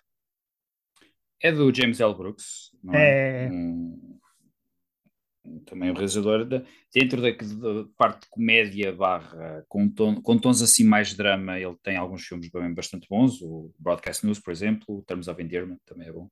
Uhum. Ah, e foi, foi o outro grande filme dos Oscars de, de- desse ano, de 98. Ganhou os dois principais filmes de. Ganhou os dois principais filmes de interpretação. Eu agora não tenho a certeza se ele ganhou o guião, mas eu tenho a ideia que ele ainda ganha mais um prémio, pelo menos. Ah, não, só ganhou mesmo os de interpretação. Só ganhei esses dois, não foi? Foi, foi nomeado. Eu acho que o guião foi para o Bom Rebelde. Foi sim, senhor. O guião original foi para, o- foi para o Bom Rebelde. Ah, naquilo que viria a começar a- o início de, de uma tendência que durou até o ano passado os Oscars e ainda continua, que é o Paul Thomas Anderson nomeado para guião e perde. Ahm, Verdade. Nesse ano, já agora, estava aqui, fui ver, por curiosidade. Nessa categoria tínhamos, tínhamos também o Paul Thomas Anderson, tínhamos o Woody Allen, com, com um filme que pode ou não vir aqui a ser falado, e tínhamos o guionista do Full Mountain, Simone Beaufoy, que na altura era muito popular. Pronto. Mas o As Good As It Gets é uma ótima escolha. Podia ter escolhido noutras categorias também. Foi na categoria de prémio, porque ele ganhou dois Oscars de interpretação. Uh, Sim, é um filme que né, pode ser comédia, pode ser drama. No fundo, Sim. aquilo encaixa aqui numa série é um filme muito, muito cinzento, não é? Que, que- que tem personagens que tu tendes a não gostar e, e- e depois acabas por não conseguir eh, desolhar e de, te afeiçoares. Ahm, pronto, depois posso passar já, se calhar, para o meu thriller terror. Não é o Good Will Hunting, pois não? Opa, aqui não foi nada fácil. Há aqui filmes que eu gosto muito de terror, Tu e o terror. Mas escolhi o Gritos 2 do Wes Craven porque Ah. é um filme, é um filme que eu revi há pouco tempo. E é um filme que, na, e que e lá está, é daqueles filmes que eu tinha ideia que não era assim tão interessante, e agora ao revê-lo, gostei muito mais do, do filme do que propriamente na, na altura. Não sei se na altura ou, ou se me spoilaram alguma coisa, não sei. Sei que quando cheguei ao filme não, não gostei tanto, ou por vir do primeiro, que eu adorei o primeiro, mas agora ao vê-lo acho que o filme é quase tão bom como o primeiro, tem um início absolutamente magnífico com a, com a Jada Pinkett Smith num, cinema, faz um bocadinho aquele jogo de, de ecrãs, aquele jogo meta, acho que é, é talvez o início mais interessante da, da saga, olhando agora para o, para o conjunto dos cinco filmes, que já, agora já são cinco, e, e depois acho que joga muito bem com, todo, com toda aquela parte teatral dela estar no teatro, toda aquela parte do- dos deals, da, da parte da tragédia, acho que brinca muito bem com todos esses elementos. O Wes Craven trabalha a câmara de uma forma absolutamente fabulosa, joga bem com as nossas expectativas, acaba por ter dois vilões também bastante, bastante consistentes, volta a ter então hum, dois, dois vilões. A Neve Campbell está, está muito bem, eu gosto muito dela no, no papel, no papel de Sidney. Tem outra vez também eh, eh, daqueles cameos que, neste caso, a Sarah Michelle Gellar, que aparece eh, para morrer a meio, acaba por ser também uma referência de como foi a Drew Barrymore no, no primeiro. Todos sabemos o que E- ela fez no verão passado. Exato. Olha, também, também o 2, não é? O, o. Ainda Sei foi Ainda este. Sei. Estás também é deste ano, foi sim. neste- é, deste ano. Mas esse já é uma sequela mais complicada. É, é mau, é sempre o mesmo. E, epá, e este Scream 2 é um filme realmente que me surpreendeu agora muito quando estive a revisitar para ver o novo. E, e gosto muito, acho que é uma, que é uma, uma grande, grande sequela. Acho que o Wes Craven tem aqui um, um, belíssimo, um belíssimo trabalho. E acho que e, e também voltei a ver o 4 só para, para deixar isto antes de me calar. E acho que o 4 também é muito subvalorizado e é, e é também uma sequela a ter, a ter em consideração. Miguel, recomendas o 5? Ainda não vi. Ah, mais ou menos, pá. Acho que o 5 é o meu menos favorito de todos. Ah, acho que tem boas ideias, mas acho que, que, que adormece um bocado ali à sombra da bananeira do meta, como é meta vale tudo, então ah, podemos, podemos trabalhar o guião de forma menos cuidada e depois é, é aquela questão do, de- destas recuelas, não é? Que, que Hum. ainda não percebemos bem o que é que são e, e- e como é que e como é que funcionam e acho que não usa de forma muito inteligente as personagens de, do legado, nem cria um novo mistério, ou seja, é, é tudo muito ah, suportado pelo, pelo trabalho do anterior e acho que o 4 nisso conseguiu ser um filme muito mais independente e inteligente nisso e este acho que vai ser difícil criarem um mistério inteligente daqui para a frente, não sei. Vamos, coisa que a série, a série, houve uma série da MTV, eu vi a primeira temporada sem ser nada de espetacular, ao menos trouxe um, uma história completamente nova e um mistério novo, que acho que era isso que esta, que este- esta recuela precisava. Mas tem personagens engraçadas, as mortes são ótimas, hum, tem coisas boas, tem coisas muito boas, mas no geral eu acho que é o mais fraco de todos. Portanto, na categoria thriller terror, o Miguel escolheu um filme escrito pelo criador de, do Dawson's Creek, uh, Scream 2. Yep. Ora, sou eu então. Vou ver aqui que categorias é que ainda me faltam e o que é que eu ainda tenho. Hum. Ora bem, então eu vou, vou aqui para um, um- uma das categorias que eu mais temia, porque é uma categoria onde eu sinceramente eh, não sei para onde é que vou escolher. Ah, há aqui dois filmes que se calhar eu vou escolher um deles e vou guardar o outro para o Wild Card. O filme que eu vou escolher, porque eu tenho a certeza que nenhum de vocês vai escolher, Portanto, eu vou guardar o outro para o Wildcard. O filme que eu vou escolher é um dos meus grandes, grandes prazeres culpados, no sentido em que o filme não é mau, mas é um daqueles filmes que, se, eu, se ele tiver a passar na televisão, eu sempre me fico a vê-lo até ao fim, seja qual for o ponto. Que é o Gross, Gross Point Blank, com o John Cusack. Que é, é um grande filme, na minha opinião. É um daqueles filmes que também não se fala muito, uh, mas é um filme irresistível. Primeiro tem o John Cusack a fazer o que o John Cusack faz melhor. John Cusack não é um, um grande ator, mas é um, um ótimo ator a fazer um determinado número de coisas. E ele fala-as todas neste filme. Ele é ótimo a fazer uh, adultos com Arrested Development, é ótimo a fazer de gajo que tem um certo lado perigoso, mas que nunca se evidencia de forma muito máscula, uh, e é ótimo principalmente a fazer pares românticos. Ele é, ele é talvez o ator que eu conheço que tem mais química, que seja qual for a atriz que o metem à frente. Ele tem química com a Minnie Driver, tem química com a Kate Beckinsale, até, até com a, com... Ele consegue ter química na mesma com a Catherine Zeta-Jones e a Julia Roberts no filme que nós estávamos a falar há bocado. Portanto, ele é ótimo a fazer este tipo de coisas. Aliás, ele tenta ter química com atrizes quando o Stephen Frears fez o High Fidelity e tinha de escolher um ator para se meter com seis atrizes. Uh, ele escolheu John Cusack e ele combina bem com elas todas, como era de esperar. Um, para quem não sabe, o Gross Point Blank é a história. O, o John Cusack é um assassino profissional que está a passar por uma crise existencial. Ele, aliás, uh, parte do início, logo nos primeiros 10 minutos do filme, ele está a ter uma consulta de psicologia ou psiquiatria, não sei agora, não me lembro, com o Alan Arkin. Uh, depois de ter recebido, e depois recebe um convite para a festa dos 25 anos da turma que ele teve na escola e ele, basicamente, quando acabou o secundário, desapareceu uh, de circulação, nunca mais ninguém o viu. Ele deixou uma, uma namorada que é interpretada pela Minnie Driver. E quando ele regressa à terra onde cresceu, a uh, Minnie Driver é, é DJ na rádio local. E, e é aí que começamos a ver que o John Cusack é produtor do filme, porque o primeiro tema que ouvimos é, é dos Clash, que é a banda preferida do John Cusack. E a partir daí, todas as músicas que são escolhidas para o filme, basicamente, parece que foi, foi tudo numa mixtape que o John Cusack deixou aos produtores. um, é um filme muitíssimo engraçado. Funciona bem como filme de ação e como filme de, de comédia. Uh, uma comédia muito negra. O Dan Aykroyd tem um dos seus melhores papéis fora dos Ghostbusters. E há uma altura onde acontece um dos confrontos mais memoráveis de luta da história do cinema, quando o John Cusack luta, luta contra o Benny de Jet Urquides. Para quem não sabe, já foi campeão mundial de kickboxing. Um, e, e, há qualquer coisa no encanto do filme. O filme é feito, salvo erro, por um tarefeiro. Que eu agora eu não me lembro. É o George Armitage. Exatamente, é um, da, é um daqueles tarefeiros que consegue, não sei, tem uma mistura de, de, coisas no filme que aquilo combina tudo muito bem.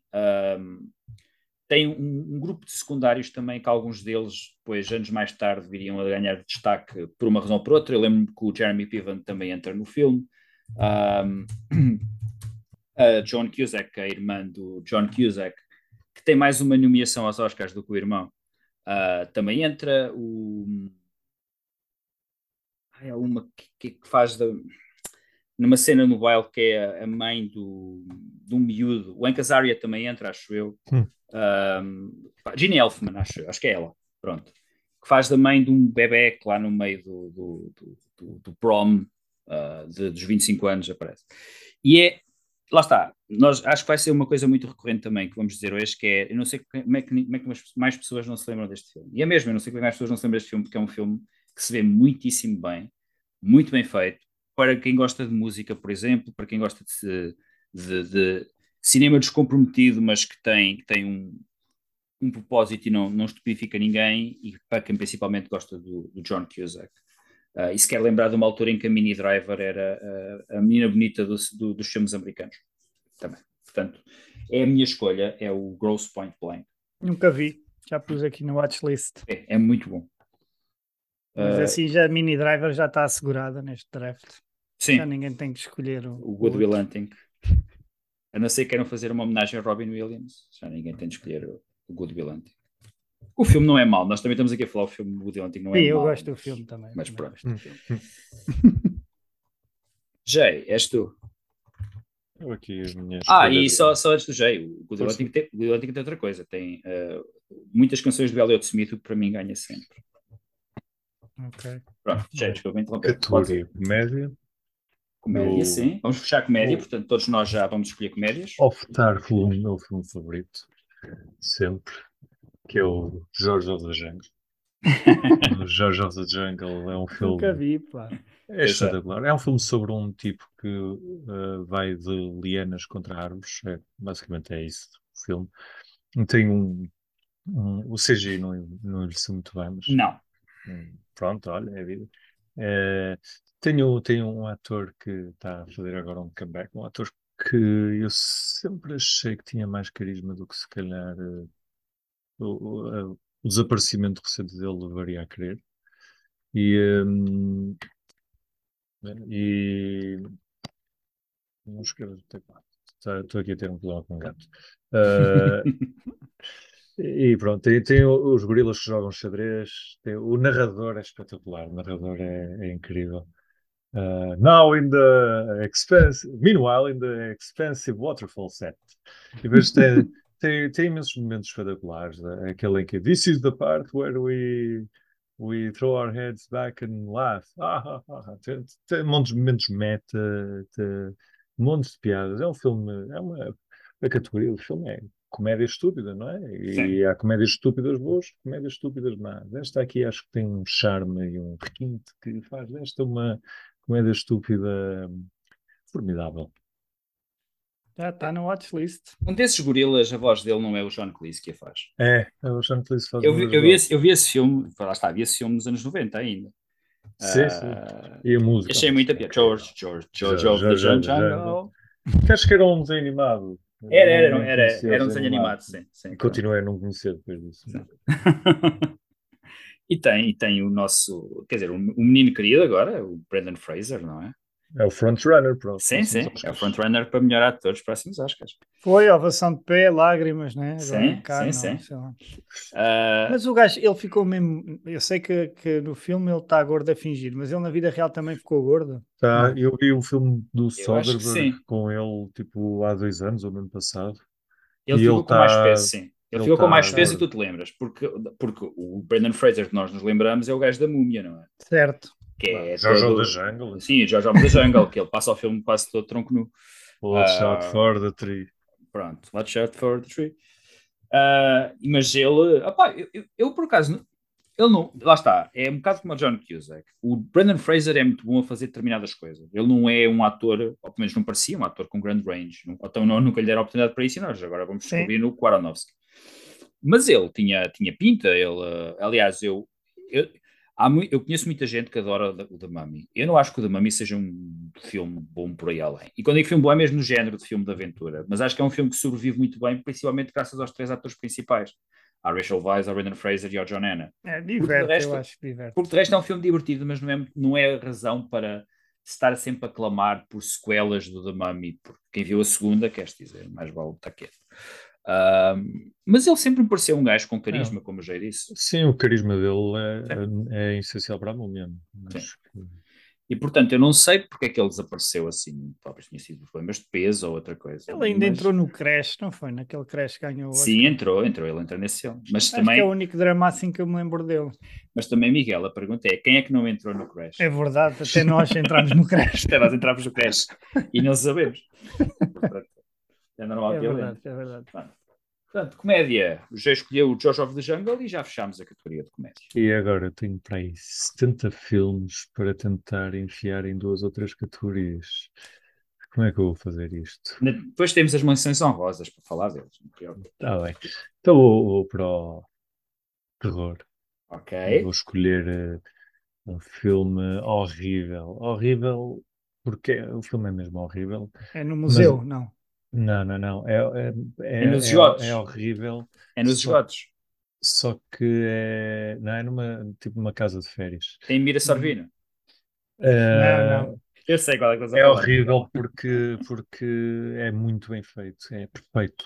É, tecnicamente é perfeito e por isso é que é horrível, porque é mesmo desagradável ver. É austríaco, é austríaco. É austríaco, É austríaco, não é? E tem, tem uma cena, quando aparece o nome do filme, aparece tipo death metal de repente. Está uma família a ir para as férias, né? É o Funny Games do Mike, Michael Michael Haneke. Michael Haneke, não sei como é que.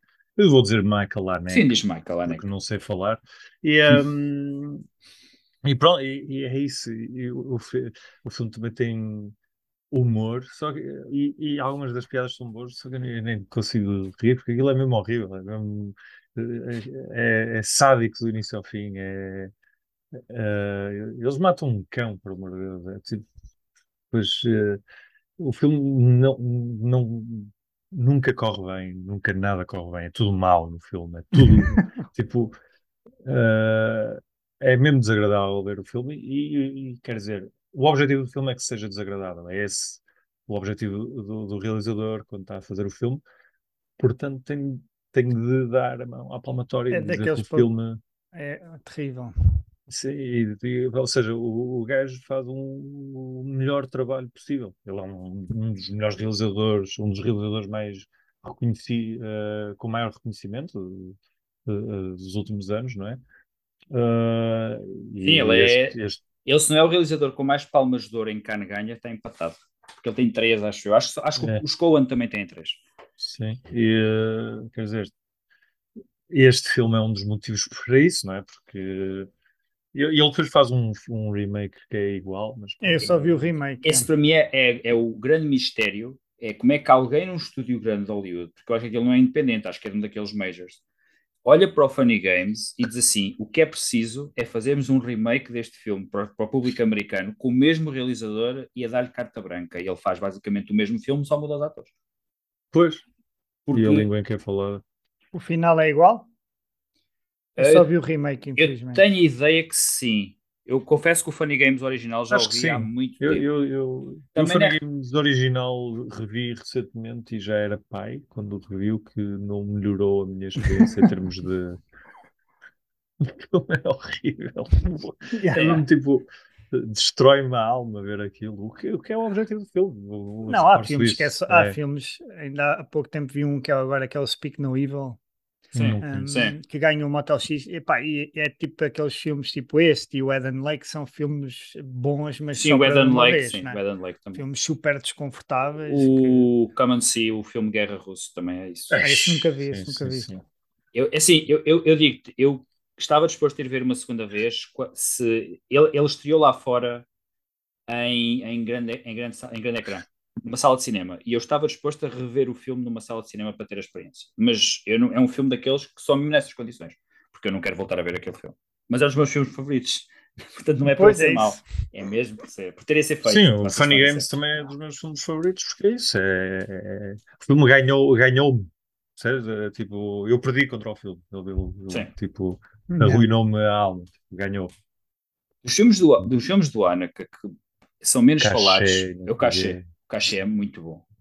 O Cachê é dos melhores filmes Nunca dele e toda a gente quando fala do Anaka só fala do Funny Games e do Amor e do Last. Raven. Sim, mas o Também Cachê, é o Cachê, o Cachê tem essa sensação de tu percebes que vai, vais percebendo lentamente que, que- eu tive medo do Cachê que aquilo fosse entrar no, no Funny Games, no território Funny Games e anda lá, flerta com esse território porque é muito desconfortável o filme também. Mas é desconfortável bom, lá está. Pronto, o Anaka é muito bom a fazer isso. E quando pensas que eles se safaram.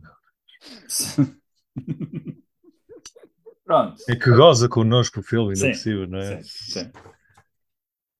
Portanto, ah, sou eu a escolher. O Jay teve duas escolhas seguidas. Ele escolheu na comédia George of the Jungle e escolheu agora no thriller de terror Funny Games. Portanto, dois filmes que têm todos a ver um com o outro. Dois filmes bons para se ver back to back. Exatamente. Primeiro o Funny Games e depois o George of the Jungle para, para limpar o palato. Mas uma pessoa equilibrada, se fizer isso. Ah, ora bem, portanto, eu estou a olhar para as categorias que me faltam novamente. Ah, há aqui uma que eu vou deixar mais para o final, porque não- essa não, percebo, não sei muito bem mesmo o que é que vou escolher. Eu vou ah, ir para a categoria também de thriller de terror. Ah, eu fiz um voto nesta, já agora porque podem estranhar, eu fiz um voto neste, neste draft. Eu fiz o voto de não escolher o filme mais óbvio para mim. Portanto, esse vou deixá-lo para as minhas menções honrosas. Estás a portanto- jogar um jogo, é. Estou a jogar um jogo perigoso, co- correndo o risco de passar por palhaço. E vou escolher na categoria de thriller terror ah, um filme que, não sendo perfeito, tem ah, uma das experiências mais assustadoras que eu já vi num filme, que é o Lost Highway do David Lynch. O David Lynch, o David Lynch neste filme, ele, eu, ao contrário do que muitas pessoas dizem, este é um dos filmes mais fáceis de perceber o David Lynch, percebendo o que é que o David Lynch faz nos filmes dele. E ele, o Lost Highway tem duas partes completamente distintas. Tem uma parte que eu gosto muito, que é a primeira, tem uma parte que eu já gosto menos, que é a segunda. A primeira parte, basicamente, começa com um saxofonista muito experimental, interpretado por Bill Pullman, que tem, ou que está casado com uma, uma, uma espécie de fame fatal interpretada pela Patricia Arquette, e lentamente percebe-se que ele vai, vai perdendo o controle da realidade que ele vê. E isto não é. A certa altura aparece numa das coisas mais uh, uh, agorentas da história do cinema, quando Robert Blake, que anos mais tarde, depois deste filme, ser condenado em tribunal por homicídio, dois homicídios, aparece numa festa e tem uma, uma das conversas mais assustadoras que eu já vi num filme com o Bill Pullman, que culmina com eu não vou, não vou descrever, porque quem vir o filme depois não quero que seja spoiler, mas culmina com a passagem de um telefone de uma mão para outra. Que eu, eu, quando vi o filme pela primeira vez, eu fiquei genuinamente assustado. Há um plano no filme ainda anterior a esse, quando o Bill Pullman olha para um corredor completamente escuro, que já começa. É, é, é isto que eu às vezes, que eu às vezes uh, o David Lynch seria um dos melhores realizadores de cinema de terror convencional se ele quisesse, mas não, não, ele não escolheu não fazer filmes convencionais, tirando, sei lá, o, o Homem Elefante e o Straight Story. Porque esse filme tem das sequências que não são exatamente de terror, mas que me assustaram mais num filme qualquer, filme que eu tenha visto, de terror ou sem ser de terror. Depois tem uma segunda parte onde o Bill Pullman é, o personagem do Bill Pullman é interpretado por outro ator a personagem da Patricia Arquette é interpretada pela Patricia Arquette, basicamente, mas segundo outro nome. E uh, o Robert Blake mantém-se, e quem também se mantém é o Robert Loggia a, interpretar o personagem com, cujo nome abre o filme, com a frase, uma frase que ainda hoje digo com mais dois amigos meus que gostamos muito do filme, que é o Dick Laurent is dead. Uh, que não se consegue muito explicar a, narrativa do filme sem ver o filme, portanto vejam o filme, quem nunca viu. Não está talvez no meu top 3 de filmes do David Lynch, mas está no meu top 3 de sequências de filmes de David Lynch. Essas duas que eu falei, uh, empatadas. Porque de facto é um filme cujo todo não é exatamente excelente, mas tem partes do melhor que o David Lynch já fez no filme. E tem, a certa altura, um, uma espécie de cameo do Marilyn Manson que. Uhum acho que é a melhor utilização que se pode dar ao Marilyn Manson num filme. Pronto. Recomendo na mesma, uh, vão preparados porque é um, é um filme, é um filme de David Lynch puro e duro, a nível da história que conta, mas é muito bom. Também gosto muito e, e preciso do rever também. E acho é, que é um filme que eu. tem ganhado muita, muita é. atração, não é? E, e tem ganhado assim um, um apreço maior, parece-me, nestes últimos anos, cada vez fala mais do filme, Sim. como sendo um dos filmes maiores da obra, da obra do Lynch. Na altura ele foi muito criticado e quem não, quem não o criticava, fala, as coisas boas que falava é ah, eu não percebi, mas é David Lynch. E epá, o filme não é muito difícil de perceber se estiveres habituado ao, ao, cinema dele. Mas nos últimos anos, sim, como, como, tu, como tu disseste, ele ganhou, tem ganho em apreciação, o que para mim é bom, porque lá está, é um filme que eu gosto. Uma boa banda sonora também, não é? Uma ótima banda sonora. Tem David Bowie, Nine Inch Nails, eh, muito bom. Uh, e K-pop também, também aparece na banda sonora. Portanto, um, um destaque que eu queria fazer na categoria da thriller de terror. Miguel. Então, vou para Blockbuster e tenho que escolher o Conner, como é óbvio. para ser previsível. Não, tenho que escolher o Conner. Conner também é um filme que eu vi no cinema. Um, sei que fosse escolher outro, por acaso. E é um filme, pá, se não é um dos derradeiros filmes de ação, a, a, par com, com outro também deste ano, que eu não vou dizer, mas e com o Speed, etc. Um, epá, é um filme que é, que é exagerado em tudo, não é? Exagerado no, no elenco, é exagerado na música, é exagerado na ação, mas é um filme que no seu todo resulta como um entretenimento brutal. É um filme com duas horas e pouco, se eu não estou, se não estou enganado, mas é um filme que nunca para, que tem, tem, tens direito a tudo. É agora como é, é um bocadinho como o Maverick, não é? Tens direito a música Lamechas, tens, tens direito àquela música do Trevor Rabin espetacular, tens direito a uma série de psicopatas interpretados por por atores absolutamente fenomenais em papéis inesquecíveis. Tens o Nicolas Cage também naquela fase, cabelo comprido, espetacular. John Cusack, epá, tens tudo. É um filme, Steve é um Buscemi. filme. Steve Sim, Buscemi. Steve Buscemi a fazer Dave, canibal. Dave, e- Dave Chappelle. Yeah, o Dave, sim, o Dave Chappelle também. Sai, Nara. O Put the Bunny Back in the Box. Opa, tem cenas absolutamente inesquecíveis. É um filme do Simon West, que é também um realizador que, pronto, que entretanto nunca mais fez nada e foi, pô, acho que fez agora um filme de vulcões no mercado chinês. mas- Fez o Tomb Raider, pá. Ah, sim, sim, pronto, fez o Tomb Raider, mas depois disso acho que, que como o Ian Devont, um bocadinho, depois acabaram por, por deixar de ter eh, eh, este, este apoio e este dinheiro para fazer este tipo de, de filmes. Epá, e é, um, é um estilo de ação, como nós já falámos no outro, no outro draft, que já não existe, não é? já não faz muito É. pouco, muito pouco disto. Este Assemble, não é? Isto é uma espécie de Avengers, mas de, de, de ação e de... Character Actors. Sim, Sim, sim, sim. um bocadinho, não é? Pois, Há o tudo- gay, o hispânico, preto, O psicopata É. óbvio, o psicopata menos Sim. óbvio. É isso tudo. E depois, e e depois aqu- aquelas coisas mal explicadas, os buracos de argumento são espetaculares. Logo no início, aquilo começa, a mulher está grávida e, e uns Sim. tipos chegam lá e batem- com eles, já. Com- E ele, tipo, pá, é autodefesa, tipo. e chega ao tribunal e, o, e é condenado, tipo, a 70 mil anos, assim, uma coisa exagerada. Você é um tipo, perigo para a sociedade. Sim, é, you're a living weapon. E o, o, o advogado começa logo por, uh, por perder o caso, tipo, opa, nós, nós submetemos, já não me lembro qual é o termo técnico. Depois eh, o carro acompanha o avião Sim. que não é uma coisa que aconteça. Só acontece, só acontece nos filmes Fast and the Furious. E, e o, e o avião tem de aterrar na strip de, de Las, Las Vegas. Vegas, sim. Ah, o, que, sim. o, que é, o que é, é especialmente engraçado se fores ao Google Maps e vires que há um grande aeroporto tipo ao lado. Qual era a piada disso? Pois, e tem, ainda, tem, ainda tem o Malkovich também, esqueci-me de referir. É Malkovich, Virus, Cyrus the yeah. Virus. Pronto. Yeah, e, da, e Dani. Trejo. É Danny o Trejo. Yeah, Sayonara. Trejo também. Epá, é O- muito fixe. O guionista desse filme, aliás, ele continua a ter carreira hoje. Ele escreve- os últimos três filmes que ele escreveu foram o Jumanji Welcome to the Jungle, o Venom e o Jumanji The Next Level. Além de ter escrito essa grande obra-prima que é Kangaroo Jack. Recuso-me a falar destes Jumanjis novos. O primeiro eu não achei assim tão mau quanto isso. É Não, divertido. não, não comento, estou em blackout. O... Por respeito ao, ao primeiro Jumanji. Uh, respeito. Não, Esse- gosto muito do primeiro, pá. Eu sempre, novos, sempre soube grande fã da Bonnie não. Mas Mas- pronto, não sei se vocês Eu- gostam do eu Conner vi- também. Eu vi, eu vi, eu tinha, eu tinha aqui, assim, no- na, na ação eu por acaso tinha vários filmes à frente do Conner. Ah, inclusive eu escolhi um filme de sci-fi, mas tinha aqui um filme de ação para escolher, que eu juro, Miguel, eu pensei que o filme de ação que eu deixei, tu fosse escolher. Hum, aqui um filme, há, há aqui, eu disse, há também dois- tem o Nicolas Cage. também tem o Nicolas Cage. Há dois filmes de ação, há dois filmes de ação em 97 que são a tua cara. Um deles era este. Esse O já outro- falámos no outro draft, se calhar.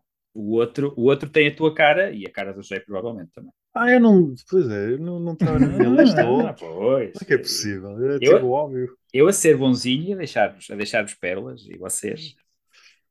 Ah, pronto, agora alguém vai ter de calçar esta bota, porque também é um bocado como o Ah, Titanic. não está não tá na minha lista. Não está na minha Também, lista. tá- também não está. Tem, tem que ser nas menções. Fez fazer um draft de 97 sem, sem, sem o Titanic é uma coisa, mas sem este, queres dizer, é muito pior. Não, há uns mais, mais, mais obrigatórios para mim. E cá voltamos, ah, o John Cusack volta a aparecer em 97. Está fortíssimo. Está fortíssimo em 97. Lá está, como o Nicolas Cage, num tipo de filme que nós não associávamos ao John Cusack. É o, Verdade. o filme da ação. Que eu acho que eu, eu li, eu li uma entrevista com o produtor do filme, com, mas não é o Bruckheimer, ele, aquilo é outro produtor do filme, que disse que eles demoraram muito a convencer o John Cusack, que acho que conseguiram convencê-lo porque puseram para Las Vegas e ele queria passar uma temporada em Las Vegas. E então deram-lhe uma batelada de dinheiro, prometeram que iam fazer o filme em Las Vegas e ele fez o filme. Ah, mas, é, é- é- mas só, mostra, só mostra que é estranho, porque eles de facto foram atrás do John Cusack para ele ser, eh, não é o protagonista, mas o segundo protagonista quase do lado dos heróis do filme. Eles, Sim. foram genuinamente atrás do John Cusack tentar convencê-lo. Eles estão a dizer, e tá, não queres, a gente vai. Nós vamos, vamos ao Ryan Felipe e vamos convencê-lo. Ah, mas não, eles foram atrás do John Cusack pelo. É- é- Às vezes não pensamos nestes filmes da ação dos anos 90 como a coisa bizarra que eles de facto são. Porque o- os três atores principais do filme, Nicolas Cage, John Malkovich e John Cusack, nos anos 90 são atípicos para protagonizar este género de filmes. E eles estão aqui os três como cabeças de cartaz de um, de um filme de ação antiga. Lá. É verdade, é. Isso também, isso também contribui um bocadinho para, para a surpresa e para o sucesso do filme, talvez. Sim, sim, porque eles vão completamente para a esquerda quando todo o resto diz que, diz que é para ir para a direita na maneira como interpretam os personagens e como o filme é, é feito. Pronto. Mas foi a escolha do Miguel na categoria da ação, o Blockbuster. Blockbuster, desculpa, na categoria de Blockbuster, o Miguel tem o Conair do Simon West. Podem encontrar outros episódios das filas da frente na Apple e no Spotify e lembrar que o cinema é diferente quando é visto a partir das filas da frente. Fiquem bem e deitem o pacote das pipocas no lixo à saída.